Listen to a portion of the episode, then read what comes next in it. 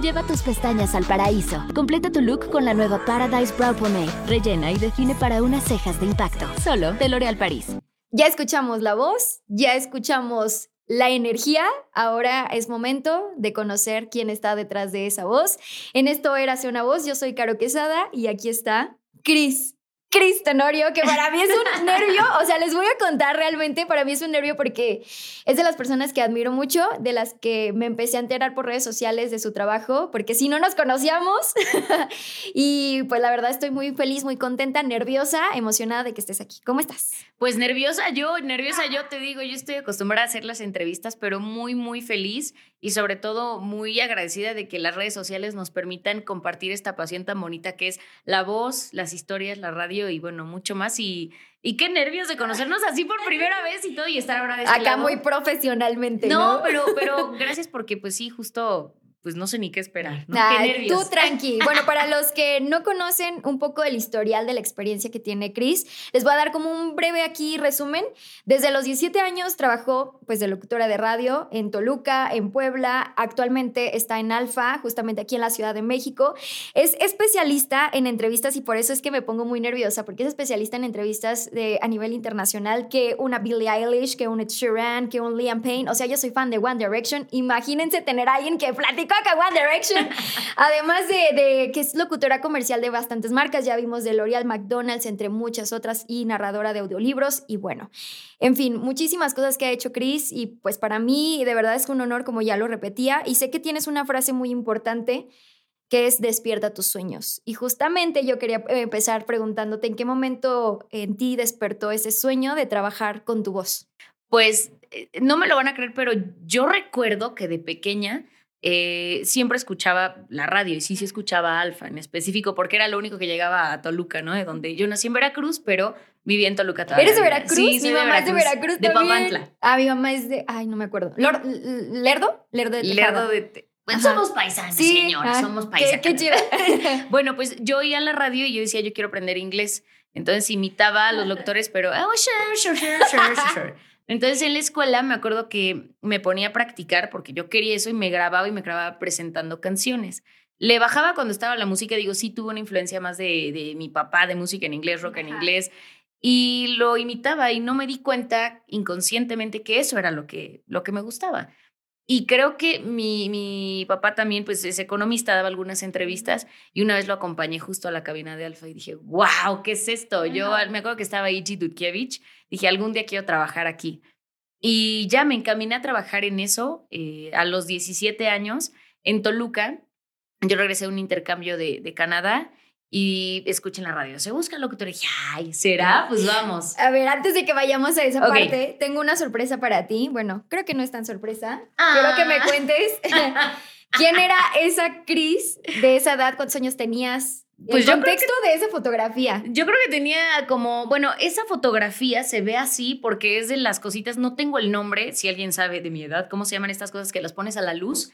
Eran como unos binoculares chiquitos de colores. Negativo. Entonces, esa foto que están viendo se ve así como en triángulo y con, digamos, con profundidad porque se ve de ahí, el que está atrás es mi papá y seguramente estaba yo ahí haciendo algún relajo porque siempre me gustaba pues estar con mucha pila y todo. los, los que no están viendo justamente y que están escuchando esto, es una imagen de Chris con el cabello súper corto. ¿Cuántos años tenías ahí? Tenía como, yo creo que como 3, 4 años. Siempre he tenido el cabello suelto, eso sí tiene. Ah, no sé por qué me, me incomoda tener la. la ¿Te duele la cabeza o algo? Pues no, yo creo que tiene que ver con. Siempre me ha gustado, la verdad, o sea, hacer cosas como no tan de niñas. Yo me acuerdo que no ah, jugaba mucho a las Barbies y todo, me gustaba el foot, los carros, la Fórmula 1. Entonces era como mi manera de ser rebelde. Y Gloria Trevi, voy a traer el cabello ah. y los zapatos viejos también, también. Por el fútbol. No, te lo juro que sí. Y me acuerdo que en ese entonces, pues yo quería ser eh, trapecista, eh, piloto de Fórmula 1 y después la radio. Ah, entonces es de lo que me acuerdo. Y mira, la siguiente foto también que quiero que, bueno, los que no están viendo justamente es una fotografía de Chris, está como pues con... Con mi papá. Ajá. que tiene un maletín, creo, y un- está en una silla. O sea, y como que es un lugar abierto, ¿no? Creo que era el circo. Ah, Creo que era el, el circo, justo que era lo más emocionante para un niño de esa edad, cuando iba el circo a la ciudad, Y era parte de esa magia, ¿no? Era Era la persona que presentaba. pues porque quería ser trapecista. Sí, Entonces todo. estoy casi segura que esa foto en serio fue en un circo. O sea, era mi obsesión ser trapecista. Pregúntenme ahora por mi flexibilidad, no quieren saber. Ay, no. Pero sí, sí tiene que ver mucho con eso. Me gustaba, no sé por qué, eh, igual y hacer cosas como pues, Intrépidas. raras que parecieran ajá, Ajá. intrépidas, diferentes, ¿no? ¿Y qué decía tu familia cuando le decías, oye, quiero hacer esto, esto, esto y esto y esto y esto? ¿Te acuerdas? Siempre me apoyaron, o sea, siempre me apoyaron desde el no quiero jugar con muñecas y quiero jugar foot, ah, ok, está bien, ¿no? Pues que juegue. Eh, sí me decían como, ajá, sí, trapecista es muy peligroso y todo, pero cuando empecé con mi amor por la música, eh, tienen que saber que en el Inter sí estudié música, estuve en el conservatorio de música, toqué el oboe por muchos, muchos años. Guau. En la orquesta, en la escuela teníamos una orquesta musical y yo tocaba el oboe, afinaba la Ajá. orquesta, estuve en el conservatorio del Estado de México. No manches. Entonces sí tengo esa formación un poco musical. Después toqué el bajo eléctrico y, y ya. Ajá, no, no, no. Y como decíamos, eres como muy intrépida, muy vaga. Bueno, tu niñez también fue como muy de travesuras y bueno, hay una Navidad que tú contaste por ahí en redes sociales, porque déjenme decirle a toda la gente que está escuchando, yo soy muy stalker, me gusta investigar a fondo a las personas y quiero que me cuentes de esta fotografía, porque se le ve la cara de, de pilla. Bueno, para empezar, no sé quién se acuerda que nos ponían ese tipo de vestidos. ah, sí, cuéntale a la gente que no está viendo no, no, no. cómo lo traes ahí. Era, era el vestido y además el chongo este que te ponían aquí. Que decía, A bueno, y nos vestían iguales, ¿no? No sé si a ustedes Sí, a les mí tocó, también. pero hermanas, así era. Aunque no eras de la misma edad. No, pero Ajá. se vestían iguales. Sí. Entonces me acuerdo que en esa Navidad eh, me emocioné y empecé a romper todas las esferas del árbol porque dije, ay, son piñatas, qué bonito. Y bueno, Dale, dale, dale. exacto. Dale, dale, dale. Y la regañada de mi vida, de eso me acuerdo, sí. No sí, sí, manches, sí, pero sí, fue- siempre, creo que las fotos que me presentas y me da mucho gusto es que justo muestra el que siempre he sido muy apegada a mi familia. O sea, Sí. Cris es alguien que cuida y mi familia y mis hermanos y, y sí, sí son parte importante de que haya logrado mis sueños. Y justo parte importante también de tu antes y después, hay algo que marcó pues también parte de tu vida. Creo que fue el primer casting, si no tengo mala información, por ahí del 2007, creo yo. Tengo esta fotografía justamente. Sí, ¿cuántos años? Sí, hace pues bastantes años. Bueno, no, aquí a la vuelta, aquí a la vuelta, dos años atrás. En el 2007 aproximadamente, para los que no están eh, observando este video, pues es una fotografía de Chris con un look muy, muy No. de 2000 Muy de los 2000, Sí. muy punk, ¿no? Muy punk, ajá. Muy ruda yo. Una chica punk. Ajá, y nada más escuchaba Avril Lavigne, ¿no? Lo más rudo Ajá, que tal escuchaba. cual. Eh, sí, eso fue cuando tenía yo 17 años. O sea, todavía seguí en la prepa. en el último semestre escuché lo del casting. Dije, voy a ir. Y me acuerdo que fue un casting abierto, solo buscaban mujeres. Era un proyecto que se llamaba La Loca Academia de Locutoras. Ah, cala. Conducida o sea, por- la locura, todo, siempre la locura está detrás de ti. Es que yo nunca he escuchado un programa así, fue un reality. Un reality show en radio para buscar al nuevo locutor. O sea, no fue un casting normal, fue un reality. Fueron como 350, 400, eh, sí, mujeres. Ajá. Y yo me acuerdo que estaba en la sala de espera y todos, o sea, yo me gradué en la náhuac, yo en el Ay, TEC", Dios. y yo decía, "Ah, yo en la prepa, ¿no? no, tú tú en la prepa. Y ya hice mi casting y creo que ¿Qué te ponían a hacer en ese casting? en ese casting era nada más, eh, te daban una nota y tú tenías que parafrasearla, o sea, contarla como tú la entendías, Ah, como ok. se la contamos al público en Ajá. radio, presentar una canción y te hacían unas preguntas de alguna banda. Ajá. Y de ahí nos hacían, seleccionaron a 10, pasamos una entrevista en inglés, lo cual pues sí, la verdad creo que... Sí, venías, ¿no? De justamente de Canadá. Entonces me ayudó bastante y de esas 10, me acuerdo mucho que el que en ese entonces fue mi jefe, el boy, Luis Roberto Márquez Pisano, Saludos. eh, sí me preguntó, ¿y qué sabes de una banda que se llama Enjambre? Y me agarró en curva porque yo no los conocía todavía. Y yo, ah, claro, una banda de Guadalajara que nada que ver, pero le dije muy segura todo. Me dijo, es que de eso se trata. o sea, con que tú digas y vendas una idea segura, con Sí, eso con está eso. increíble.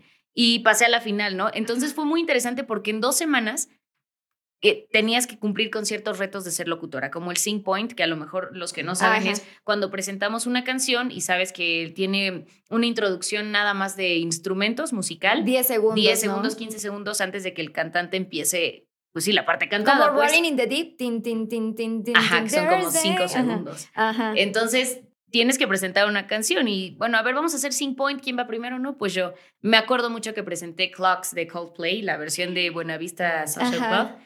Y pues es contar una historia, ¿no? ¿Y qué vas a Sí. decir que no sea lo de siempre? Porque en radio presentamos las mismas canciones pues muy seguido y es encontrar siempre una manera diferente de decirlo. Y como el oído musical me ayudó, ¿no? A saber que pues la mayoría de las canciones son este, pues, a cuatro tiempos, pues. Ajá. Entonces, hacer el sync point muy bien. Al día siguiente, entrevista. Y nos llevaban a diferentes personalidades. El que habla un buen, como yo a lo mejor, y no sabes cómo interrumpir. Sí. El que no te dice sí, no, ajá. Y tú tenías que sacarle Ajá, la sí, plática. claro, claro. Nos ponían también un reto de como estar en turno y tienes tres minutos para buscar el dato de tal cosa. Como es en vivo, ¿no? Que tienes que ponerte a Oye, investigar. pero tenías 17 años. Sí. O sea, ¿no habías pasado por una carrera universitaria donde te enseñaran las cuestiones básicas de la comunicación? Sí, no. No, no, no sé ni cómo le hice, pero yo creo que fue tanto escuchar radio. Y, Y la que me pasión, el talento. Y la chispa, eso platicaba también eh, con una de mis invitadas que también estuvo aquí, con Oli Revuelta, que justamente el tener la chispa es lo que te hace justamente seguir. eh, una cosa es llegar y una cosa es mantenerte. Claro. Y la cosa de mantenerse es lo más complicado. Entonces, el tener la chispa y el talento que tú tienes, justamente es lo que te ha llevado pues a seguir como en este, en este mundo, ¿no? Ay, pues gracias. Ay, no, gra- gracias a ti. No, no, sí, me acuerdo que después de eso fue, fue la final y me dijeron, oye, tienes que dejar la prepa para venirte aquí a cubrir un turno. Le dije, no, pues es que yo no puedo, yo sigo estudiando. Ajá. Ah, pues vente entonces de productora del morning show. Dije, pero yo no tengo idea, yo te enseño. Claro que me costó enseñanzas así de romperme guiones en la cara de... Ay, no, "Esto eso, está mal". aunque la gente no lo crea, muchas veces ese tipo de, de enseñanzas son las que más te sirven. Y uno a veces dice, no, ¿por qué me dicen estas cosas? ¿Por qué me hacen sentir tan mal? Pero de verdad, a mí me ha pasado también que ese tipo de enseñanzas son las que te marcan. Claro, Ajá. es que es que así es la radio. La Sí. radio es muy rápida, es muy amable con el público, pero lo que pasa detrás tiene que ser rápido, preciso, verdadero, eh, no tantas opiniones, sino Sí. que tenga siempre algo que decir que de verdad valga la pena, ¿no? Y, y me acuerdo que justo aprendí muchísimo. Con mi jefe, el primero aprendí muchísimo. Y yo tenía 17 años. Hablé con mi papá, le dije, oye, me voy a salir un poco de la escuela, necesito tu apoyo para salirme un año. Yo tenía beca y le dije, quiero ver si la radio es lo mío.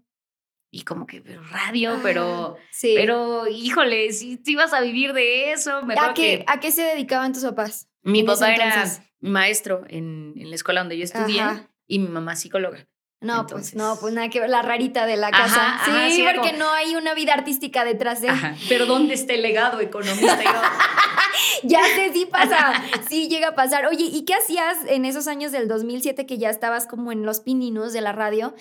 Antes de entrar a Alfa, antes de irte a la Ciudad de México, ¿qué pasó en ese inter de siete años aproximadamente? ¿Qué música escuchabas también? ¿Qué hacías de tu vida? Mira, algo que aprendí mucho en Neurótica era, como bien lo dice, ¿no? Muy alternativo, era rock alternativo. Y en ese entonces, pues ya sabes, ¿no? Ruda. Y según claro. yo, el pop no me gustaba.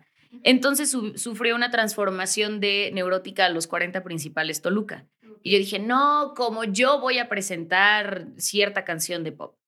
¿No? Y ¿Cómo dije, no, renuncio a- y me regreso a la escuela. Acabé la escuela y cuando quise regresar a radio me di cuenta de que pues no era tan fácil, ¿no? O sea, los lugares que hay en radio a veces son escasos, están Ujú. ocupados Cañón. y, y justo tienes que sobresalir o hacer algo diferente porque a veces están ocupados los lugares, Sí, las claro. plazas.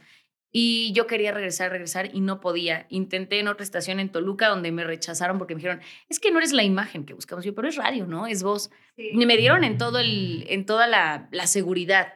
Y dije, no, pues ya no quiero. O sea, sí te pegan esas cosas. Sí, te dicen, claro. no te quiero por cierta cosa.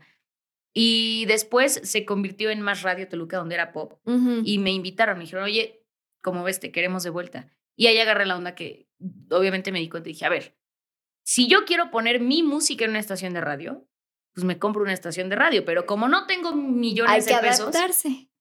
tengo que hacer la diferencia y no tanto en cómo le presento una canción, sino lo que digo entre canciones.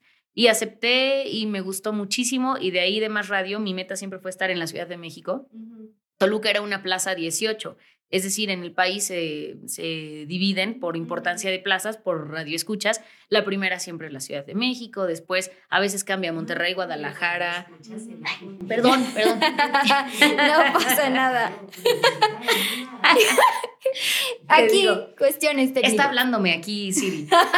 Eh, Es, Ciudad- es la voz de tu conciencia, por Exacto, si no sabías. exacto.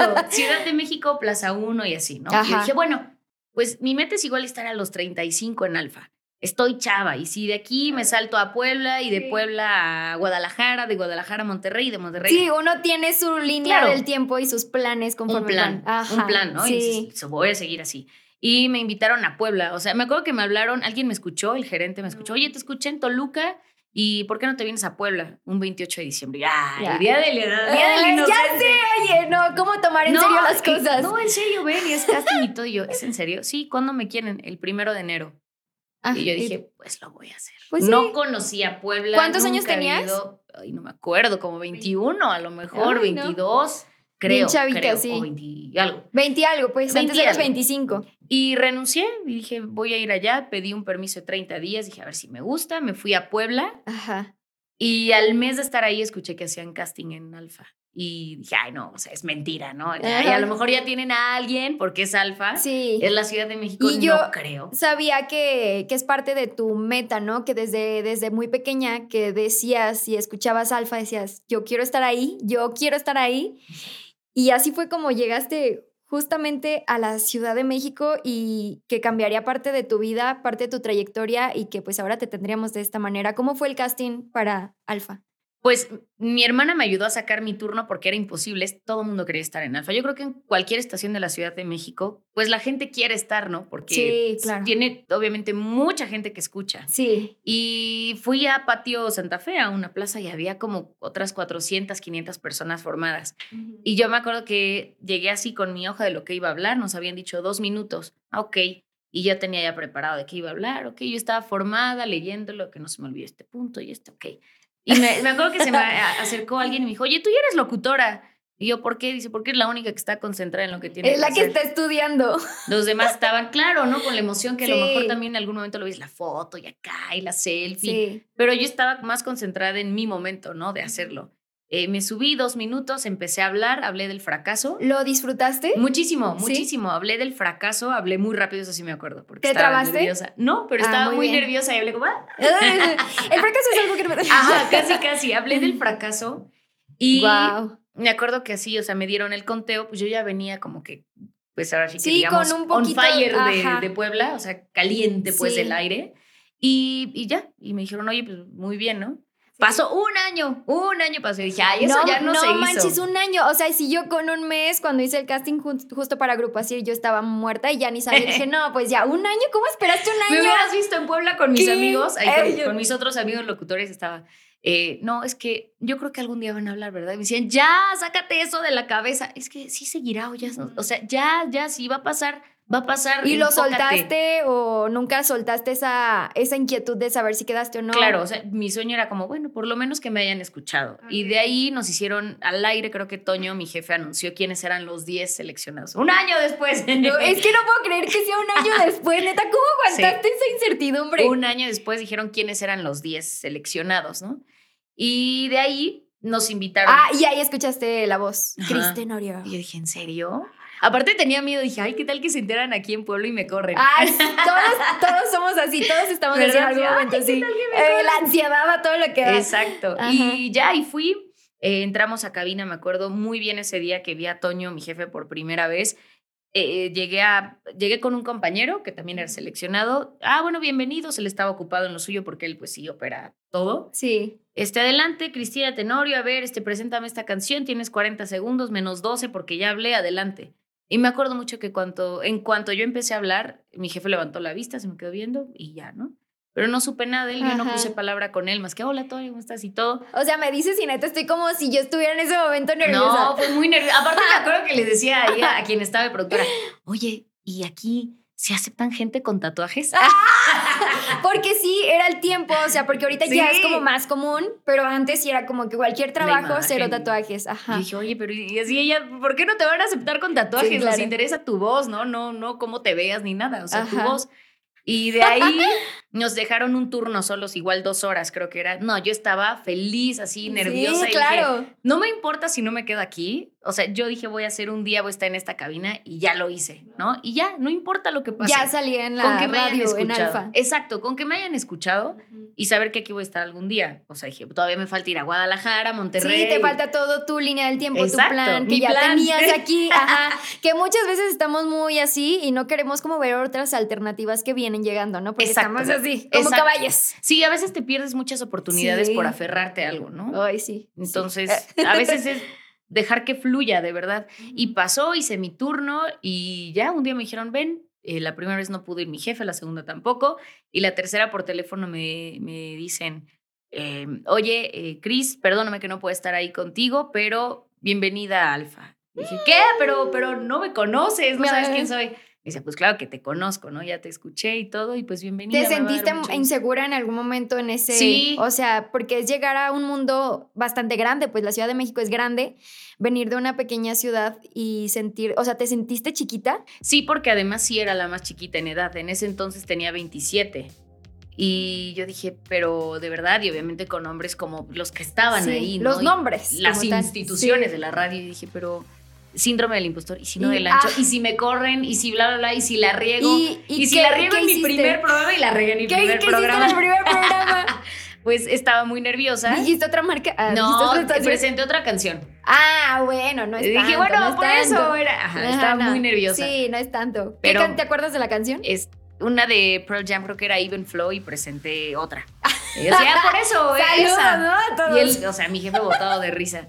Y Es creo que, de- creo que eso me ha ayudado mucho. Me acuerdo que justo el equivocarme, cuando estaba igual en Toluca, a veces mi jefe me decía, el boy me decía, es que suéltate. O sea, No te, te escucho claves. fuera del aire y eres otro rollo, pero al aire estás como más seria Sí. cuidando todo.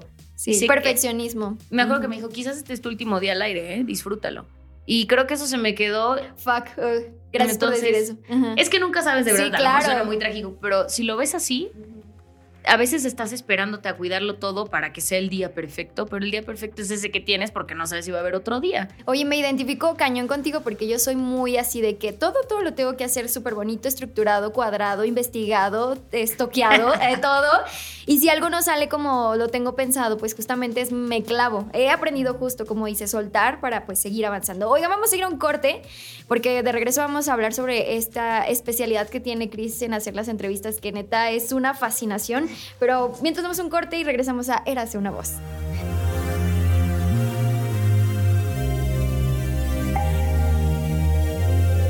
Y muchas gracias por continuar con nosotros. Soy Caro Quesada. Escuchan Érase una voz ahora con nuestra gran invitada Kristen Tenorio, locutora ahorita de Alfa, que además ha hecho muchísimas cosas en cuestión comercial. Quisiera también comenzar en esa parte, en este bloque. Eh, vimos al principio y escuchamos al principio de este bloque sobre tu comercial de L'Oreal. Has hecho varias marcas, diversas marcas. No sé si ahorita tengas como en mente algún guion o la forma en cómo pues hiciste tu voz para alguna marca, que nos puedas hacer como un mini ejemplo.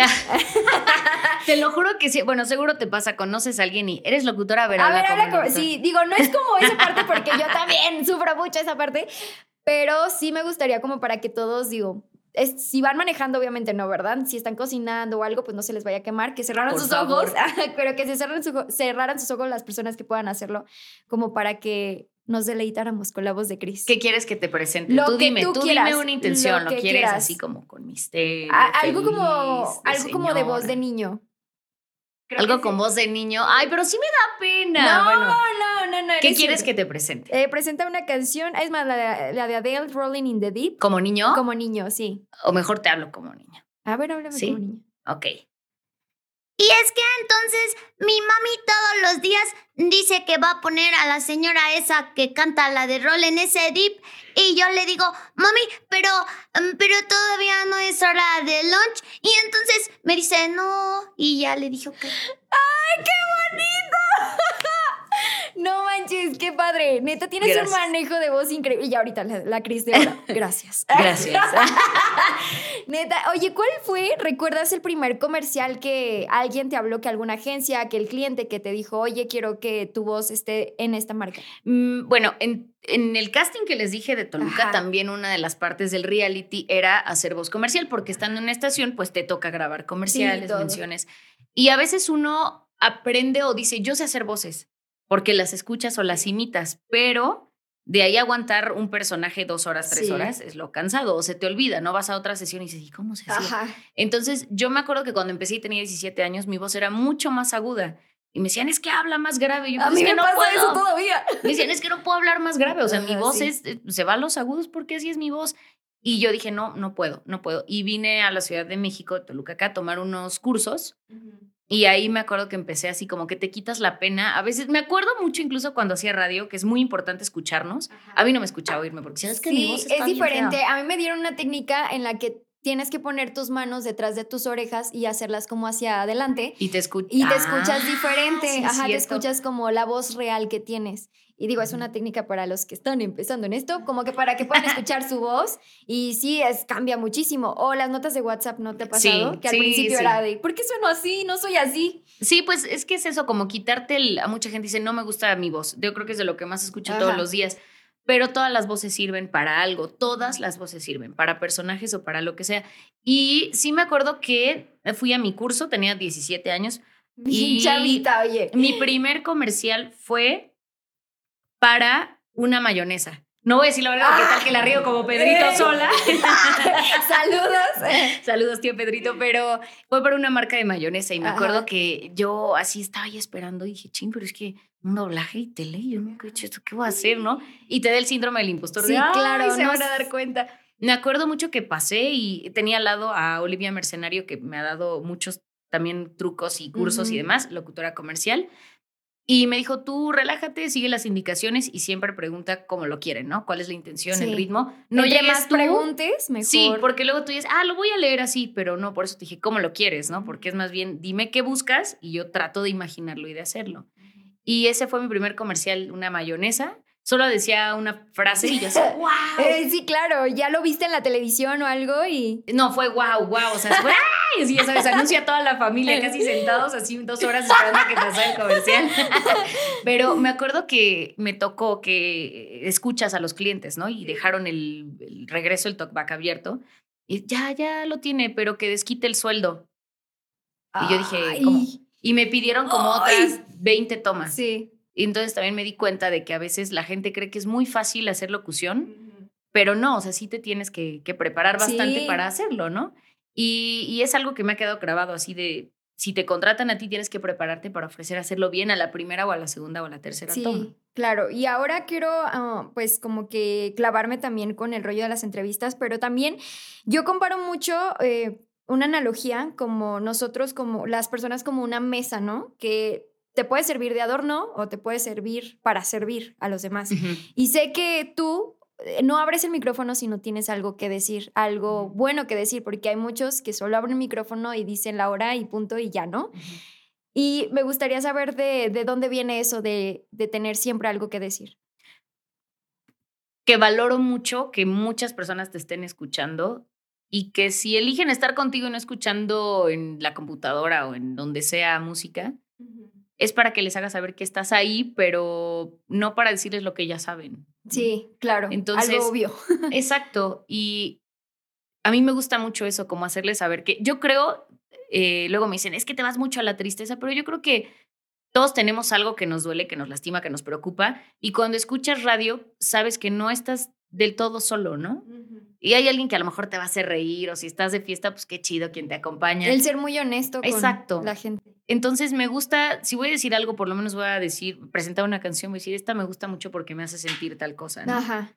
Sí. Y justo. con que a una persona le haya hecho eco, o sea, hayan entrado casi casi en sintonía de lo que tú dijiste, para mí eso es increíble. Sí, o sea, se transportan también a parte de su vida de una década que les gustó mucho y es cuando haces como el clic y es fantástico. Y eso también te pasa, creo, con los artistas, ¿no? Ondear Sí. mucho en su personalidad. Vi, de hecho, tienes un canal de YouTube, al final lo decimos para que vayan a ver tus videos. Este, eh, justo lo de la entrevista sobre Billie Eilish, que ondeaste también en la onda, en- ondeaste en la onda, valga la redundancia, de so- su color favorito y que justamente te fuiste vestida de ese color que le gustaba a Billie Eilish, que era amarillo, si no me recuerdo. Amarillo. Ajá. Entonces digo, ¿qué importancia tiene el ser una persona que se prepara, que investiga, que estoquea a sus artistas, pues para no llegar a hacer una entrevista común y corriente como las que muchos hacen, o sea, hacer la diferencia como siempre lo has hecho? ¿Cuál es esa metodología que usas para poder realizar una entrevista? ¿Cómo, cómo te sientas tú? ¿Qué haces?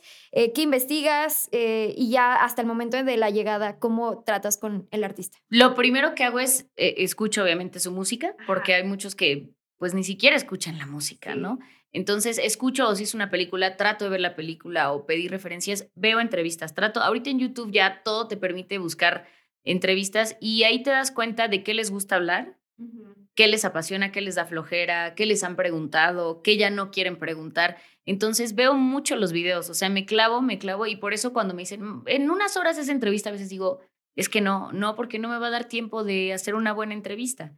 Y aunque sea un artista que va empezando, yo no les digo ni chiquitos ni importantes, sino uno que va empezando a uno que igual y se encuentra en un punto máximo de fama o de, de éxito, creo que todos obviamente sus historias son muy importantes. Entonces sí darse el tiempo de investigar eso, ¿no? Y en redes sociales es que ahora todo es tan fácil. Todo, todos tenemos una gran ventana para que conozcan de nuestras vidas.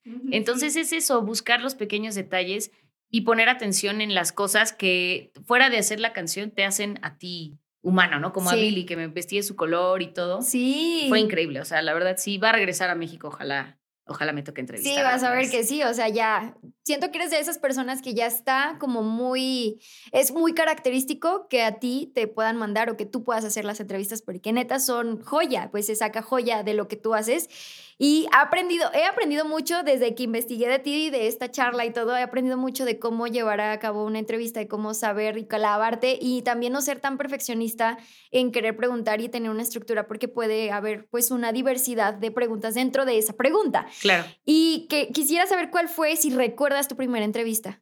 Sí, la primera que hice eh, ya internacional fue con una banda que se llama Magic, una banda canadiense. Luego fue la con de el que cantan Roots. Ruth. Ajá. Luego fue con Ex Ambassadors. Oh my eh, God. Y la tercera fue esos, Metallica. Esos son muy cool.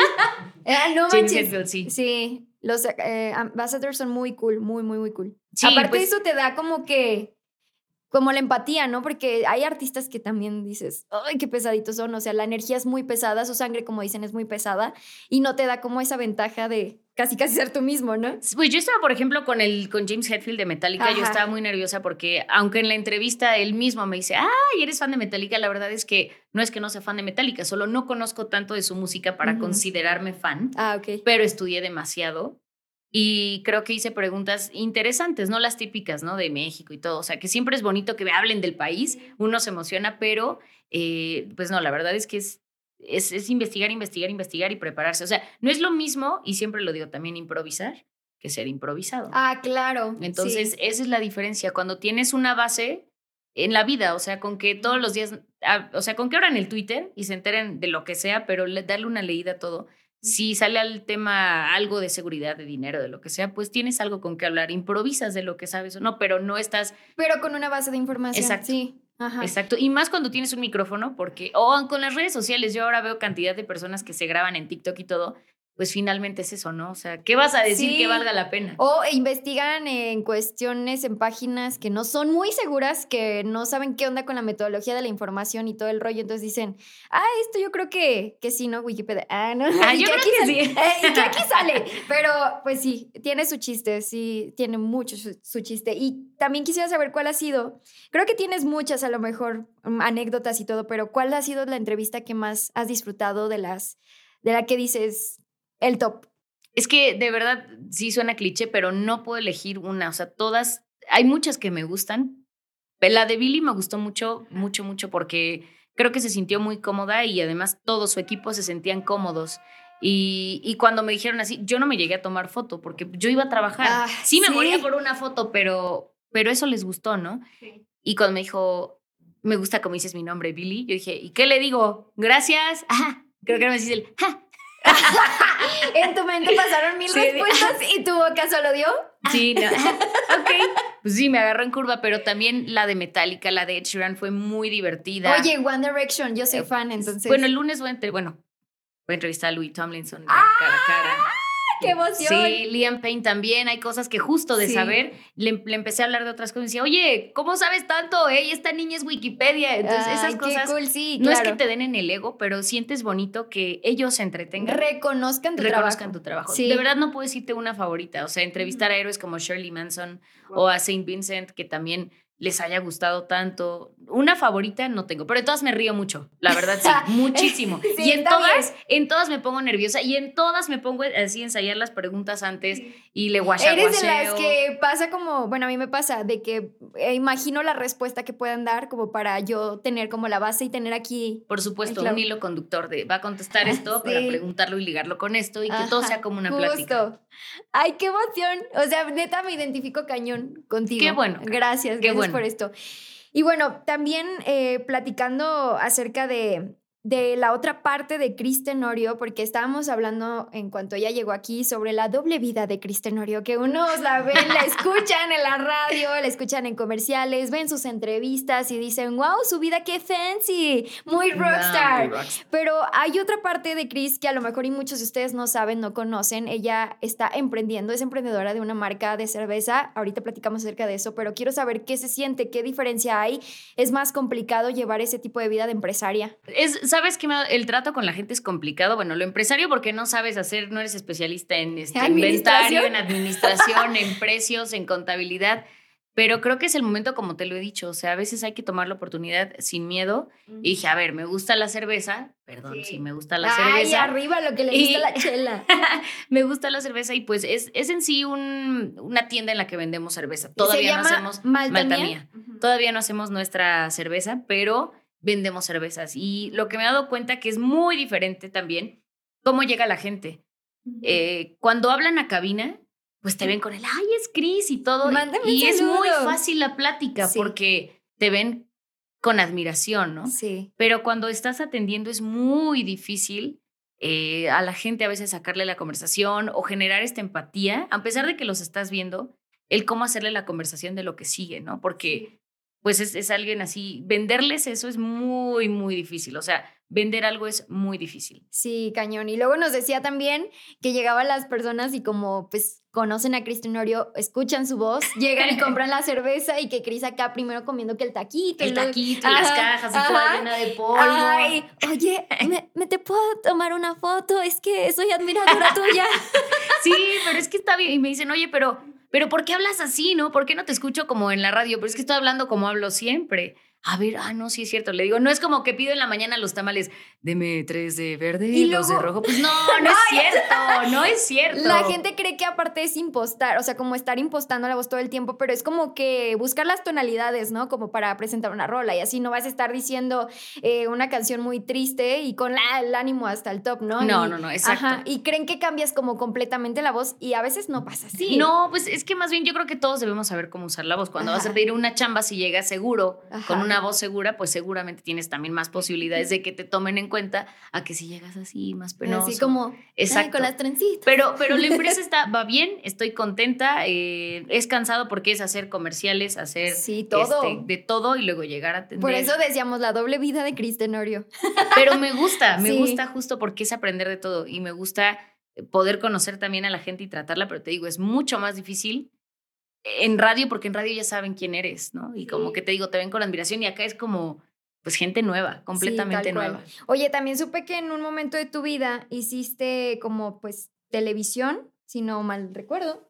Pues no, de hecho, fotografía. ahí me- me la saqué, la saqué de tu Instagram. no, sí, fíjate que, fíjate que de hecho, o sea, es algo que he querido hacer, Ajá. pero que no, no, o sea, no me siento segura. O sea, finalmente qué? ya que me dicen, no, ves que Cris, ¿cómo A dices ver. eso? Pero es la verdad. O sea, creo que algo con lo que todos nos sentimos identificados. Yo conozco muy pocas personas que se sienten seguras al 100% con su físico.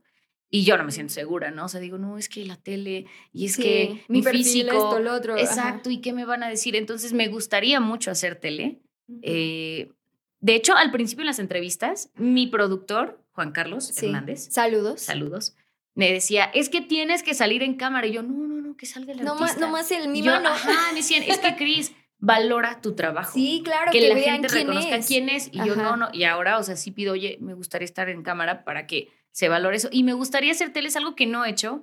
que me gustaría hacer, que necesito hacer una rutina primero, ¿va? Para, para yo sentirme cómoda. Sí, sea, claro, sí, sí, sí. Físicamente.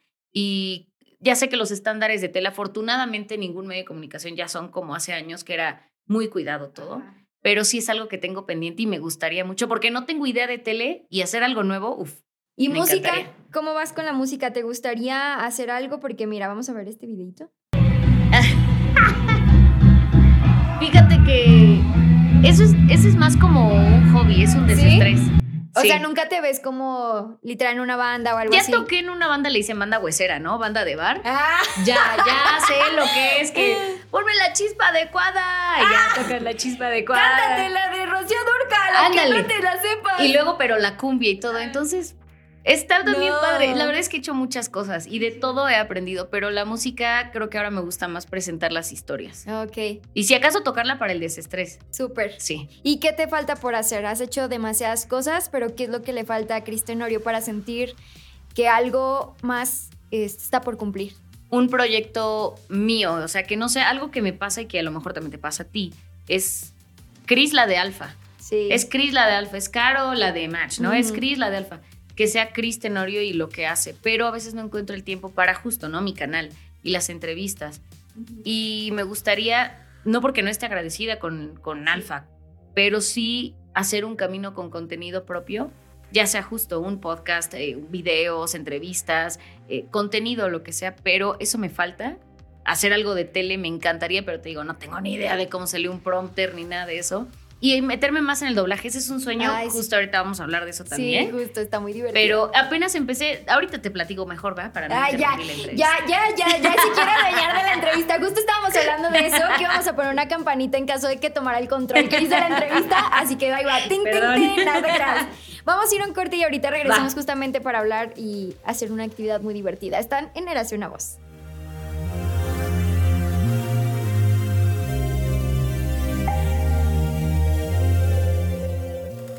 Estamos de regreso en Érase una voz con Caro Quesada. Yo soy la invitada Cristina Tenorio y pues quiero agradecer a Caro por esta invitación. Agradeciendo que tenemos mucho que compartir, canciones, historias, música, sentimientos, magia, transformar los sentimientos en palabras y jugar con el sonido que siempre nos acompañará hasta en los días más difíciles. Así que si ustedes tuvieron un día difícil, ojalá puedan escuchar esta plática una y otra vez y otra vez y sepan que no están solos. Yo soy Cristina Tenorio, a quien Érase una voz con Caro Quesada.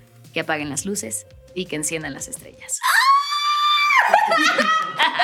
Oigan, soy muy afortunada de tenerla aquí enfrente. No saben qué bonito. Espero- nerviosa. Ay, ay, y así, ¿no? La Cris, ¿no? Todo lo que haces todos los días y aquí en un ratito. ¡Wow! Neta. ¡Ay, qué bonito! Ay, Se me chinó la piel. Espero que a todos les haya transmitido todas estas palabras que dijo Cris. De verdad, es emocionante cómo ver a la persona, los que están viendo esta, este, esta transmisión, este podcast, justamente verán la cara de la persona que siempre escuchamos y nos acompaña en la radio. Y neta, es muy divertido, es muy padre y es un acercamiento distinto. Gracias de verdad, Cris. Antes de despedirnos, vamos a hacer una dinámica de doblaje. ¿Ok? Es muy divertido porque aquí le podemos poner la característica que quieras. Tú eres la maestra, tú eres la que más sabe de doblaje.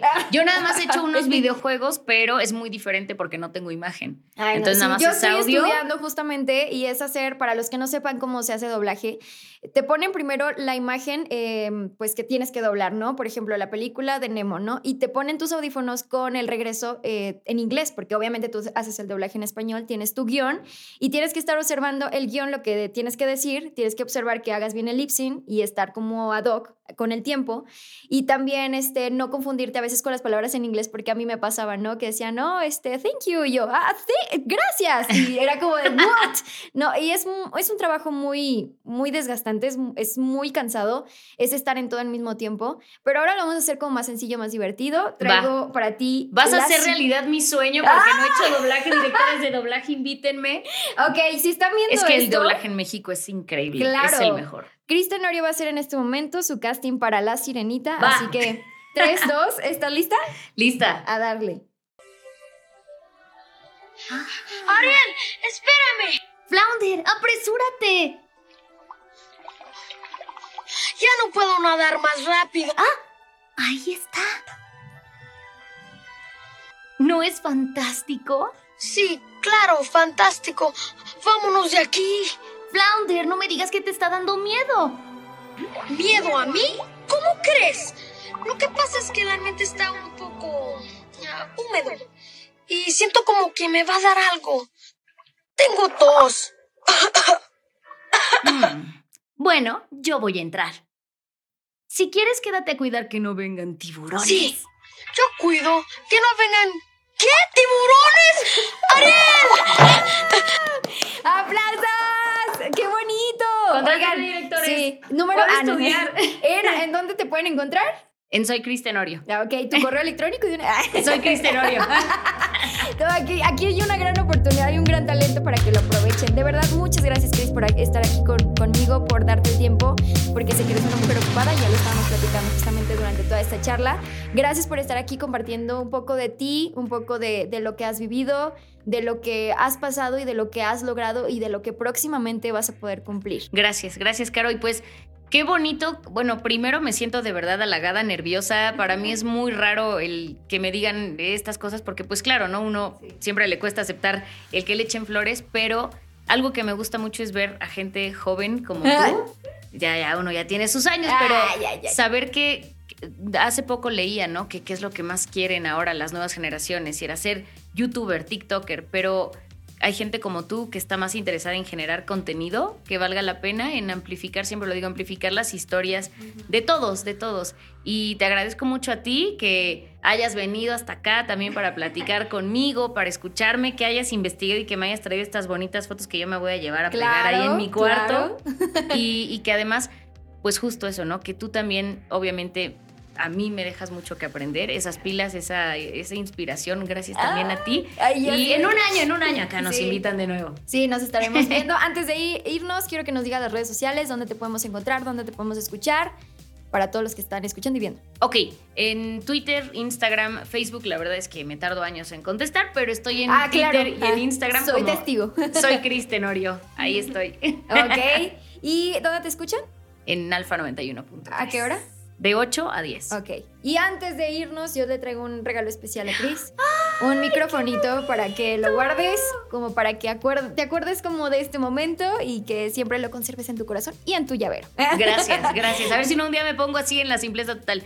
Se compran. colchones, refrigeradores. Bueno, gracias Cris por Gracias, estar aquí.